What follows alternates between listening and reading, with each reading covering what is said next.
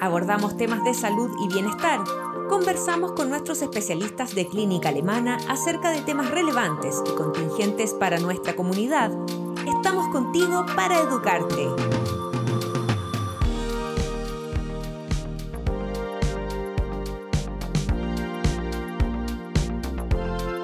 Bienvenidos a un nuevo Alemana Podcast. En esta ocasión conversaremos con la doctora Catalina Bertrán, broncopulmonar infantil y jefe de la Unidad Pediátrica del Sueño, y el doctor Leonardo Serra, neurólogo del Centro de Trastornos del Sueño de Clínica Alemana, con quienes hablaremos sobre el sueño y la importancia para la salud. Bienvenidos y muchas gracias por estar hoy con nosotros. Muchas gracias, María José. Feliz de estar aquí, muchas gracias. Bueno, para empezar, eh, doctor, cuéntenos cómo influye el sueño en nuestra salud en general el sueño es una necesidad básica del ser humano. O sea, necesitamos eh, respirar, tomar agua, ¿cierto? Comer y dormir. Y de hecho podemos pasar más tiempo sin comer que sin dormir. Es una necesidad vital del ser humano. Y durante el sueño se producen una serie de procesos que no se pueden producir en ningún otro estado. O sea, ni siquiera descansando equiparamos lo que ocurre durante el sueño. Hay procesos de memoria, de recuperación celular, síntesis de neurotransmisores. Eh, reparación de daño cerebral, entonces es fundamental para nuestro funcionamiento el poder no solo descansar, sino dormir. Y a la inversa, ¿qué podría pasar si no tenemos en el fondo eh, ese descanso? Las cosas más básicas y evidentes como andar cansado, irritable, con dificultades de concentración, pero también se van produciendo daños a largo plazo, con forma crónica se van produciendo cambios metabólicos, sube nuestro azúcar, sube nuestra presión arterial, se va produciendo daño neurológico, un envejecimiento prematuro del cerebro y aumenta la cantidad de enfermedades vasculares y la eh, muerte neuronal prematura, el envejecimiento prematuro del cerebro y se producen más muertes por causa cardiovascular en la medida que el sueño no es suficiente o es de mala calidad. Y entrando un poquito en eso, en las principales enfermedades que pueden afectar el sueño, ¿cuáles serían? Las dos grandes causas, digamos, de consulta, eh, por lo menos en adultos, son el que duerme mal o poco, lo que nosotros llamamos insomnio, la gente que le cuesta quedarse dormida, que se despierte y no puede volver a dormirse durante la noche, o la gente que tiene demasiado sueño, que andan cansados durante el día y que habitualmente tiene que ver con ronquido y apneas de sueño, que es cuando la gente deja de respirar entre el medio de los ronquidos en la noche. ¿Y cuántas horas es lo mínimo que debemos dormir? Bueno, en las distintas etapas de la vida para que sea saludable, partiendo, por ejemplo, por los niños, por los bebés. Va, variando esta cantidad de, horas de sueño que se necesitan. Claro, según el, desarrollo eh, de los niños y según la edad, hay un, hay un rango que se recomienda como horas mínimas. Em, y que finalmente... Eh, en el fondo puede ir como desde recién nacido que pueden dormir hasta 18 horas en 24 horas en total, em, hasta alrededor de un año en que pueden dormir 12 eh, a 14 horas. Eh, los preescolares más bien 10 horas eh, recomendadas y en época escolar ojalá 9. Y adolescentes mínimo 8, que en realidad muchos de esos rangos no se cumplen, sobre todo en los niños de edad escolar hacia arriba. Sí, hay que recordar que no todos tienen la misma necesidad, porque gente justamente dice, oh, todos necesitan 8 horas de sueño. Hay gente que funciona con menos, hay gente que funciona con más. O sea, mientras la persona funcione bien, eh, esas horas pueden variar. Justamente, lo importante es amanecer descansado. En general, para los adultos se recomienda no dormir menos de 6, porque ahí ya no hay tiempo suficiente para todos estos procesos que estábamos conversando recién. Y este mito de que los adultos mayores duermen menos, es cierto, duermen un poco menos que los adultos, pero no mucho menos. Lo que hacen es tender a repartir el sueño dentro de 24 horas. O sea, duermen un rato de siesta y todo el resto en la noche, porque al estar menos activos y tener menos eh, capacidad para mantenerse despiertos durante el día, les cuesta más vencer este sueño que a todos nos da en la tarde, tienden a dormir eh, en fondo involuntariamente durante la tarde y por lo tanto duermen en dos segmentos, en la tarde y en la noche. Doctora, em, ¿y cuántas veces es normal que se despierte mi hijo durante la noche? Porque también eh, va variando. Hay, muchos casos que algunas mamás dicen, no, duerme toda la noche, otros no, se despierta cuatro veces, cinco veces. ¿Cuánto debería ser más o menos lo normal, el promedio? Claro, habitualmente como en pediatría tenemos un rango, o sea, un rango de edad muy amplio. Eh, obviamente cuando son más chiquititos y tienen hasta un año, es normal eh, que se despierten, por ejemplo, una o dos veces en la noche y eso se cumple hasta más o menos los tres o cuatro años. Eh, ahora cuando son recién nacidos o, tienen hasta tres meses, puede despertarse para cada alimentación, por ejemplo, que tiene mucho que ver el, tema de alimentación y sueño también, y en los niños eso tiene, cobra más importancia mientras más pequeños son. Ojo que ahí también hay harto, en el fondo, eso como mito urbano en el sentido de que los adultos dicen, no, yo quiero dormir de corrido y hartas expectativas como irrealistas, ¿ya? porque es normal durante la vida adulta despertarse una o dos veces. La mayor parte de la gente va al baño y vuelve, o va a mirar cómo están los hijos y se vuelven a acostar. Lo normal es que darse vuelta o volver a acostarse y seguir durmiendo. Entonces, con lo que hay que tener cuidado es con lo que uno hace, ¿ya? Porque eh, cuando la gente se pone a mirar la hora, por ejemplo, ahí se despierta más y se empieza a angustiar porque es muy tarde, porque le queda poco rato para dormir y ahí es donde empieza a echar a perder realmente su sueño. Entonces despertarse una hasta dos veces durante la noche puede ser normal en la medida que mi sueño sea reparador y no me cueste volver a quedarme dormido. ¿ya? Y los adultos mayores tienden a despertar más veces, pero ahí la premisa es que el sueño tiene que seguir siendo reparador. ¿Y en qué horario se recomienda, por ejemplo, eh, para dormir los niños en edad preescolar y escolar? Eh, y, también pasa mucho en el cambio de horario, de vacaciones, por ejemplo, a empezar el, año escolar. ¿Cómo se puede hacer esa adaptación? ¿Con cuánto tiempo, por ejemplo? Em, para los niños en edad preescolar y escolar, como decía, em, tienen más eh, intervalos un poco diferentes, eh, pero se, se, recomienda que sea más o menos alrededor de las ocho y media, 9 de la noche. Eh, muchas veces nos hacen la pregunta de cómo hacemos el cambio de vacaciones al colegio eh, y siempre nosotros tratamos de recomendar que unos dos o tres días antes vayan acostando a los niños un poquito más temprano de lo que hacían en vacaciones en que las cosas son más, eh, más relajadas y uno tiende a acostarse más tarde y levantarse más tarde también.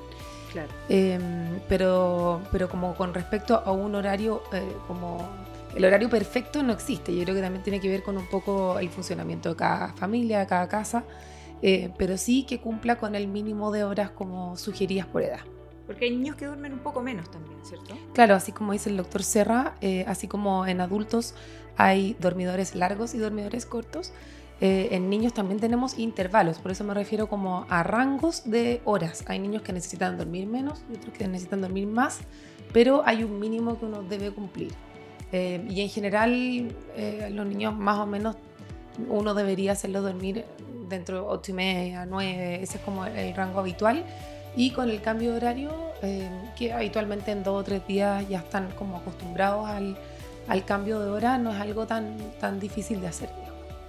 Perfecto. Doctor, por ejemplo, ¿sirve compensar con las siestas cuando se duerme menos? Porque muchas personas me dicen, no, me acosté tarde, duermo una siesta después y todo perfecto. Eso sirve siempre y cuando sea para minutos puntuales, para un día de trasnoche, si yo tengo que hacer una tarea como manejar, por ejemplo, que es bien delicado y uno tiene que estar con todos los sentidos alerta, claro que sirve porque eso recupera mi nivel de descanso y mi nivel de alerta. Pero si yo ya lo quiero empezar a usar como una estrategia crónica, digo ya, ya que en la noche me estoy acostando súper tarde, entonces para compensar esas horas de sueño voy a empezar a dormir siempre siesta, no es recomendable porque cuando yo duermo todas las horas de un tirón tengo cierta cantidad de etapas de sueño. Y esas etapas, cuando yo parto de cero, no es, que, no es que siga con lo que yo quedé en la noche, sino que parto otra vez de cero en la tarde. Entonces no tengo la misma cantidad, no es cualitativamente igual, no es el mismo sueño. Por lo tanto, no compensa exactamente el sueño que yo perdí. Y cada etapa tiene su razón de ser y tiene sus beneficios para el cuerpo. Por lo tanto, no es lo mismo dormir 7 horas seguido que dormir 6 y media y agarrar otra media horita después en la tarde. Así que ahora, igual es mejor que no dormirla, pero si se puede, hay que tratar de dormir todas las horas de corrido.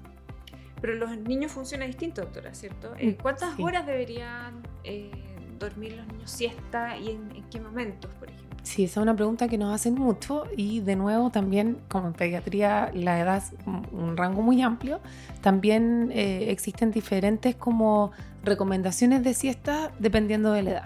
Por ejemplo, entre 0 y 3 meses eh, se recomienda en general que duerman tres siestas más o menos de una hora o hora y media, pero en el fondo duermen más. Después, eh, alrededor de los 6 meses al año, son dos siestas y ya después del año podría dormir una siesta de casi 90 minutos, 120 minutos, pero también es muy variable de un individuo a otro, así como el, el total de horas que necesite cada niño como, como por, porque cada niño es un mundo diferente.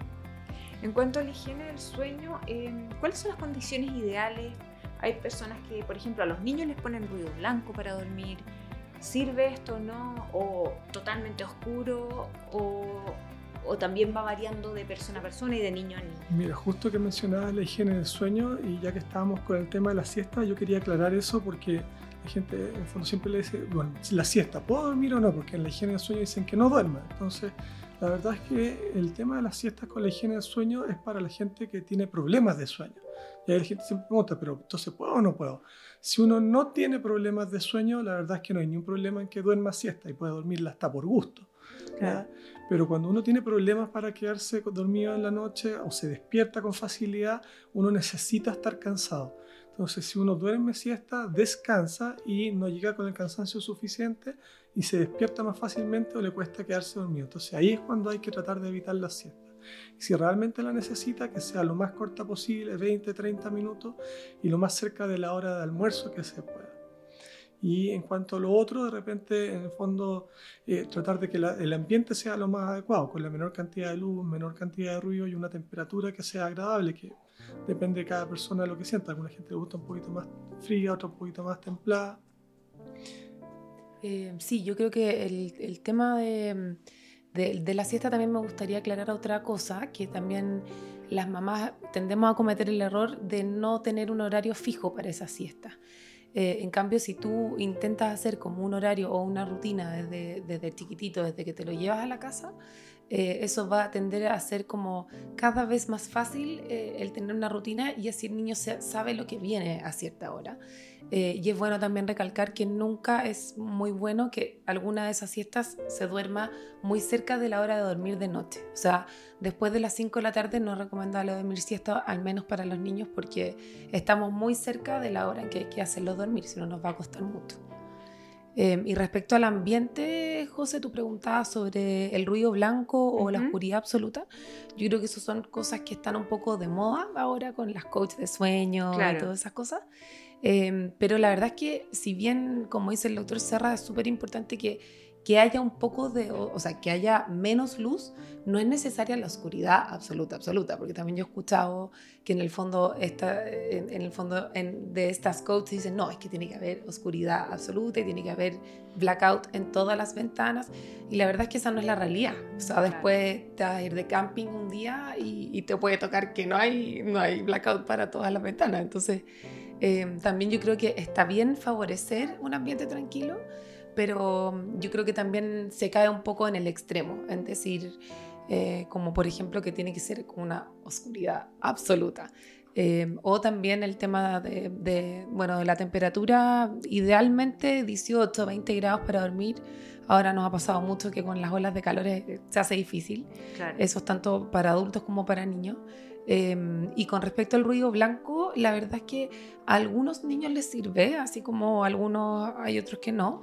Em, pero se ha visto que, que tiende a, como a, tranquilizar a los niños, no a todos, pero em, la verdad es que no es algo que sea malo en caso que no funcione y los papás lo pueden probar.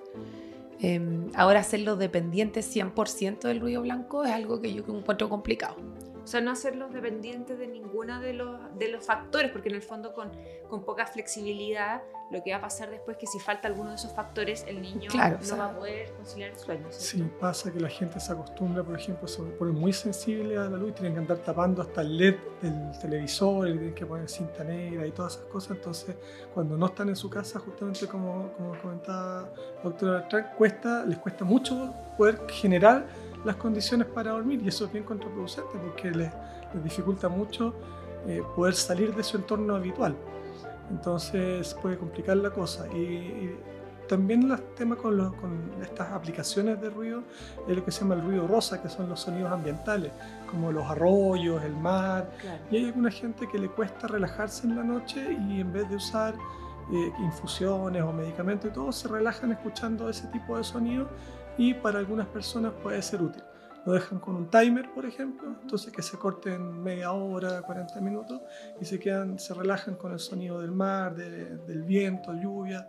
Eso también a veces para algunas personas resulta útil. O sea, más que inducirlo, en el fondo sirve para crear un ambiente más, más, más cómodo. Hay otra gente que usa meditación guiada, eh, hay gente con mucho ruido ambiente, por ejemplo, gente que vive en lugares muy ruidosos, en el centro de, la ciudad, que no tienen ventanas gruesas, etc. Estos ruidos pueden ayudar también a mejorar un poco el, el ambiente del dormitorio. Y, y, con, y a veces no teniendo este ruido también cuesta quedarse dormido, con un silencio tan absoluto. Sí, sí, eso es lo que yo les digo mucho a las mamás, que, que ojo con ser muy estricto, con, acostumbrarse demasiado a, la, a, una rutina muy estricta. Está bien con los horarios, pero ser como demasiado eh, estricta con respecto a que siempre necesito el ruido blanco. Eh, puede hacer que después mi viaje en camping sea una pesadilla. Entonces, claro. Em, como que hay que tener ojo con eso, sobre todo los, niños que están en formación. ¿Y qué debo hacer, por ejemplo, si mi hijo no puede quedarse dormido de manera habitual? ¿Se puede utilizar algún medicamento? Y bueno, y también em, considerando este mismo tema para cuando ya después son adultos, ¿se puede utilizar algo más que nos ayude a conciliar el sueño? se ha utilizado mucho también el tema de la melatonina últimamente, que también ha estado como muy de moda en, los niños para poder ayudarles a inducir el sueño. ¿Cómo lo podemos hacer? El primer consejo importante aquí es evitar la automedicación. Eso es súper importante porque vemos mucho, eh, oh, mi marido me convidó, mi señora, mi, mi, suegra me pasó la pastilla que ella toma, y eso es bien delicado porque lo que le sirve a una persona eh, no siempre le va a servir a la otra, hay interacciones de medicamentos y la gente no tiene por qué saber ese tipo de cosas y pueden hacerse un daño bien importantes con, con fármacos, eh, por supuesto sin intención, pero hemos visto cosas bien delicadas. En forma natural pueden ayudarse con cosas sencillas eh, como infusiones que relajan infusiones de melisa, valeriana, pasiflora, evitar las cosas que tengan cafeína porque esas activan más pero esas son cosas que se pueden utilizar en forma sana y natural. Eh, la melatonina es un fármaco de origen natural, se, obtiene de vegetales y es la misma hormona que produce nuestro cuerpo cuando ya hay oscuridad para dar la señal de que tenemos que ir a dormir. Sin embargo, eh, siempre al ser un agente con efecto farmacológico, tiene efectos que van más allá de eso no, el, organismo es muy sabio y, tiene las moléculas las aprovecha a muchas más cosas que un, solo efecto. Y en ese sentido, los usos a largo plazo y en dosis que son mucho más altas que las que el organismo produce, no sabemos qué causa, sobre todo en los niños en organismos en desarrollo. Por lo tanto, se pueden usar, pero siempre supervisados y por periodos acotados. Entonces, siempre es mejor en adultos, yo diría que se pueden usar una semana, un periodo así tranquilamente, sobre todo, por ejemplo, a vuelta de vacaciones, que uno viene con el horario cambiado, eh, o después de un viaje, cuando uno tiene un horario muy distinto en el lugar cuando llega o al regreso, eh, que permite adaptarse mejor a ese cambio de horario, pero por periodos acotados, una semana como máximo. Y ahí en los niños cambia la cosa y de hecho han habido casos descritos bastante recientemente de abuso de eso y con resultados fatales. ¿En serio? De hecho, el año pasado me entrevistaron también de, no me acuerdo si era, creo que era la radio Bio, con el mismo tema de las eh, intoxicaciones por melatonina. En Estados Unidos hubo varias eh, la mayoría eran de adolescentes que tomaban un frasco entero de melatonina ah, o en cantidades muy grandes o, como dice el doctor Serra, por mucho tiempo también, eh, como con otro fin, digamos. Eh, y también casos en que incluso en, niños menores de un año, en que los papás administraban cantidades excesivas y que terminaron, digamos, en muerte de esos, de esos niños. Entonces, Em, la verdad es que cuando, como dice el doctor Serra, cuando un paciente dice, o en el chat de las amigas dice, oye, no, es que a mi hijo le dieron melatonina, entonces yo también voy a ir a comprar. Es de venta libre. Em, en Estados Unidos se vende incluso como gomitas, con azúcar, con un montón de cosas que favorece que sea como algo muy como natural, por decirlo así. Eh, pero como dice muy bien el doctor Serra, la idea es que sea un tiempo acotado eh, con la menor dosis posible, siempre guiado por, eh, ojalá, un médico que sepa sobre medicina del sueño em, y que, que, sea bien tomado también. Muchas veces hay mamás que dicen, no, que me quieren que le diera, entonces yo se la echo en la mamadera y se lo doy. Em, y en el fondo la biodisponibilidad de la melatonina es muy mala, entonces al, al ponerle la mamadera estamos quizás cuánto le estamos dando o no dando. Entonces, también la automedicación es un tema que hay que tener mucho ojo. Entonces, en temas acotados y con supervisión médica no habrían, o sea, no habría problema siempre y cuando tengamos la supervisión médica por un tema puntual. Sí, pero como dice el doctor Serra, estudios a largo plazo no hay. De, de, o sea, de melatonina es un suplemento alimentario seguro, pero a largo plazo y en grandes cantidades o por dosis un poquito más alta, no hay ningún estudio que diga que sea 100% seguro. Incluso hay, estudios hasta en, ratones en que podría como adelantar o retrasar la pubertad, por ejemplo. Eh, y que todavía eso no se ha logrado, como es en niños, no se ha logrado como dilucidar o ver si realmente eso pasa o no. Por lo tanto, la recomendación sigue siendo la misma. Perfecto. Em, para ir cerrando, em, ¿es posible em, tener, por ejemplo, una consulta de telemedicina para abordar estos temas si es que tenemos alguna duda? Sí, sí existe la disponibilidad de consultas de sueño eh, dentro de la especialidad de neurología, por lo menos en adultos, ahí está la posibilidad de telemedicina para neurología y sueño. ¿Alguna recomendación final que quieran darle a las personas que nos están escuchando? Eh, en general que cuiden sus hábitos de sueño. La mayor parte de las personas cuando no tienen problemas para dormir es como cuando uno no tiene problemas con el azúcar, uno come tranquilo, de lo que sea. Cuando empieza con dificultades ahí, tiene que empezar a cuidarse. Con el sueño es un poco lo mismo, cuando uno no tiene problemas para dormir puede relajarse en cuanto a eso y dormir siesta, tener horarios medio irregulares y todo, pero cuando uno empieza a notar que tiene dificultades, ahí tiene que empezar a cuidarse primero que todo con los hábitos y si ya nota que el sueño es de mala calidad o nota síntomas como ronquido, molestia en las piernas antes de irse a acostar, eh, que el sueño no es reparador, de mala calidad, movimientos anormales nocturnos, etc., y ahí es mejor pasar a consultar porque hay que investigar qué más podría haber detrás de eso. Eso, sí, y última idea, recalcarle a los papás que siempre lo hacemos, es que uno, mantener una buena higiene del sueño, no automedicar de manera eh, como lo habíamos hablado, y tercero, eh, también existen los niños que roncan y los que hacen apnea. Entonces también fijarse en cómo duermen los niños, si descansan bien o no, si roncan de noche. Eh, como darle la importancia que en realidad tiene, porque es, una, es un ser humano en desarrollo y por lo tanto también tiene riesgo de desarrollar enfermedades a largo plazo. En cuanto a la apnea, eh, ¿cuándo eh, deberíamos preocuparnos si es que notamos que nuestros hijos hacen apnea, por ejemplo? O sea, si un niño ronca y yo noto que hace, que hace un stop o una pausa en su respiración, siempre debiera consultar. Perfecto. Muchas gracias, doctora Bertrán. Muchas gracias, doctor Serra, por estar hoy con nosotros. Muchas gracias, María José. Un gusto. Por nuestra parte nos despedimos y les recordamos activar las notificaciones y compartir este contenido entre sus contactos familiares o quienes crean que esta información sea de su interés. Hasta una próxima ocasión y nos encontramos en un nuevo Alemana Podcast.